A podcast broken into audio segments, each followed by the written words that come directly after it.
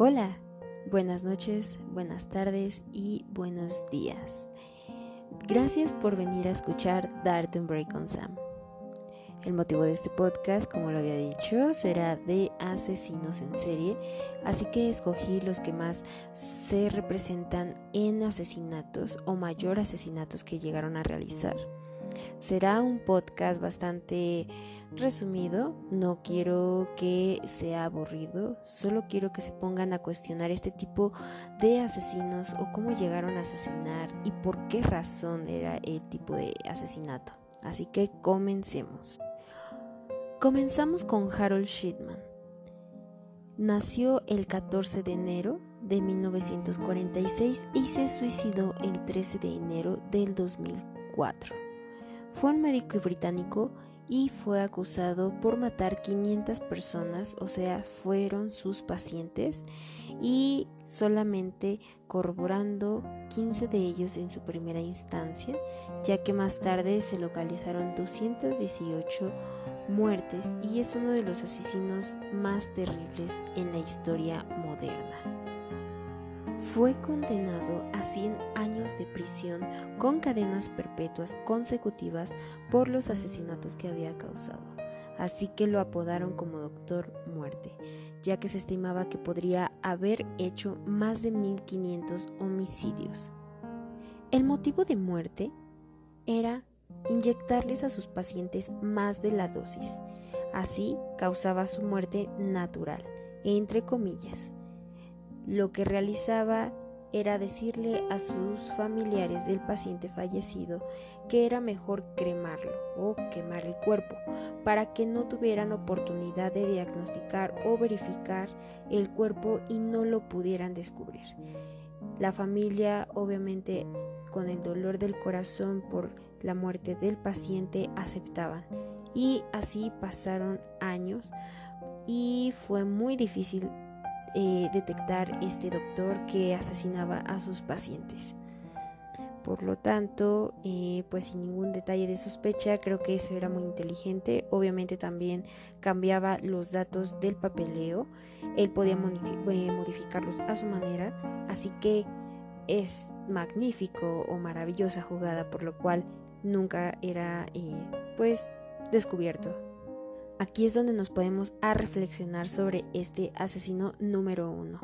Ustedes imaginan que lleven a su mamá, a su papá, a cualquier familiar y lo lleven con este doctor y pongan toda su fe porque quieren que los ayude a recuperar la vida de la persona, qué es lo que le sucede a la persona, sea mayor, así sea, por ejemplo, un niño que le duele el estómago y de la nada lo mata y te dice que ya ha fallecido. Es verdaderamente terrible porque simplemente te arrebata la vida de la persona. Imagínense cuántas vidas no habrá arrebatado y sin más, sin remordimiento del doctor, simplemente lo hizo. Es bastante cruel, ¿no creen? Y también de alguna forma nunca, nunca confíen en nadie, porque nunca nadie sabe las intenciones, por más bueno que parezca, por más estudiado que esté la persona, jamás sabemos el tipo de trastorno, eh, trastorno que llegue a tener, jamás, jamás, jamás, jamás, jamás. Entonces, nunca confíen en nadie, chicos. El número 2 del asesino del cual también elegí es algo difícil de decir su nombre, pero voy a esforzarme para que lo puedan entender, es Mihail Pouko. Era un policía, estaba eh, dispuesto a proteger y servir a los ciudadanos y bueno, pues a cualquier persona que necesitara su ayuda. Así que condenaron a este hombre por el asesinato de 55 mujeres y un policía así que anteriormente ya había sido sentenciado a pasar toda una vida en prisión por otras 22 mujeres siberianas, la mayoría a las que mató durante el tiempo que estuvo libre, pues él o su método era matarlas en la noche, después de encontrarlas por la calle y ofrecerles un aventón a casa o bien cuando él andaba en servicio de, patrulla, pues podía subir a las personas o bien a las chicas que él invitaba a dejarlas a su casa. Más adelante veremos su método de asesinar o por qué razón las asesinaba. Su manera favorita de asesinar a sus víctimas era con un hacha y lo apodaron como el maníaco de Ansgar. Como pasó a ser conocido por sus brutales métodos, también pues llegaba a utilizar los martillos, los cuchillos o a veces destornilladores punzones y garrotes. Era su manera más brutal de asesinar a sus víctimas. Es como si fueras a elegir tu platillo favorito y con la cuchara que tú fueras a comer. ¿Se imaginan esa, esa frialdad para matar a las personas, a las chicas? Y ustedes se preguntarán, pero ¿por qué razón asesinaba a las chicas o por qué las chicas aceptaban eh, ir con él? y que las llevará a su casa. Pues aquí chicas y chicos tienen la respuesta. Motivo de ello es porque eran mujeres impuras para él cuando aceptaban un trago. Es decir, si yo voy en la calle y de la nada me encuentro a este asesino y me dice que me lleva a casa, pero antes de llevarme me invita a algún café o algún trago, pues para él ya soy impura. ¿Por qué? porque ya simplemente no estoy siendo fiel a algo y simplemente soy de lo peor y me asesina, como actualmente se está viendo en la ciudad. Pero bueno, no vamos a ese tema.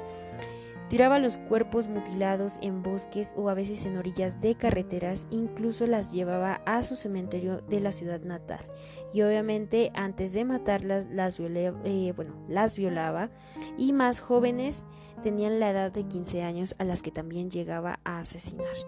No vamos muy lejos de estos asesinos, pero en la ciudad o en nuestro país de México se han presentado bastantes casos, así que pues espero que puedan tomar a todas las personas que lleguen a hacer un mal en las mujeres y en los hombres. Recuerden que siempre debe de existir la igualdad y por lo tanto este es el asesino número dos por el cual es muy desagradable su manera de asesinar y como todos los asesinos tienen una vida de infancia disfuncional, padres separados, mucha violencia, muchas violaciones y se van desarrollando.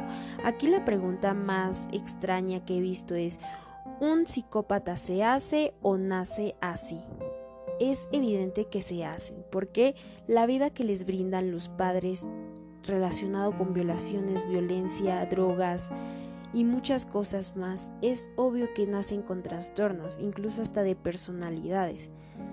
Hay veces donde asesinos simplemente indican que ven demonios o que le indican las voces de su cabeza que le obligaron a asesinar. ¿Se imaginan esto? ¿Se imaginan que personas demasiado inestables emocional lleguen a asesinar a familiares y a otras personas por el simple hecho de satisfacer esa ansiedad que sienten o esa desesperación de sentirse bien? Es inimaginable y es verdaderamente un tema sin escapatoria y bastante intriga sobre ello. El tercer asesino es David, el monstruo de Leghorn. Este me pareció muy curioso ya que es conocido como el monstruo de Lahore ya que nació en 1956 Pakistán. Era hijo de un empresario, curso de estudio, eh, cursó los mejores estudios en los mejores colegios y cuando terminó su padre le compró una casa en el campo y allí estableció una función de acero donde vivía rodeado de sus empleados chicos jóvenes y les daba alojamiento aparte de su salario. En noviembre de 1999, el asesino envió sendas de cartas a la policía donde declaraba haber asesinado 100 jóvenes con edades entre 6 y 16 años. La policía fue a casa del asesino y las paredes tenían manchas de sangre y cadenas con las cuales sujetaba a sus víctimas. Sus métodos para asesinar a sus víctimas era estrangular primero a la víctima. Obviamente las cadenas que se encontraban era para sujetar a la víctima y no pudiera escapar. Los descuartizaba y los echaba en barriles de ácido clorhídrico y tiraba los restos eh, introducidos en bolsas de basura y pues bueno fueron encontrados eh, también fotografías de sus víctimas muertas y hechas pedazos. Cuando lo detuvieron, se declaró inocente porque había indicado que solamente era un montaje para llamar la atención, por lo cual fue mentira y él ya era realmente ya un asesino.